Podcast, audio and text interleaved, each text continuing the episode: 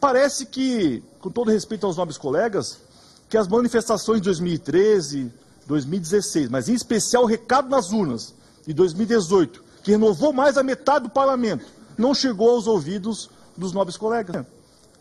A população deixou bem claro que ela é contra o atual modo de se fazer política no Brasil. E nós temos a oportunidade desse Congresso Nacional, em especial essa nova legislatura, que vai ficar reconhecida, tenho certeza disso, em 2022, como uma legislatura reformista,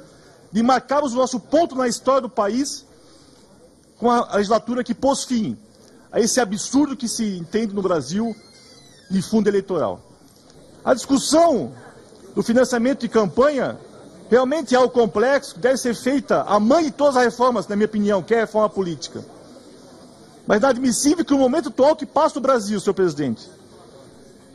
tenhamos essa ousadia, para dizer assim, de destinar praticamente 3,5 bi para financiar eleições no ano de 2020. Nós temos um patrão apenas, que é a população. E ela tem todo o direito de saber se o nosso voto é sim ou não para qualquer assunto que envolva o interesse da população, em especial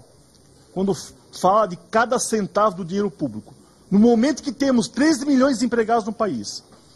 no momento que aprovamos uma reforma da Previdência, totalmente necessária para a retomada do crescimento, que vai ser a primeira de tantas outras reformas, e faço apelo aos nobres colegas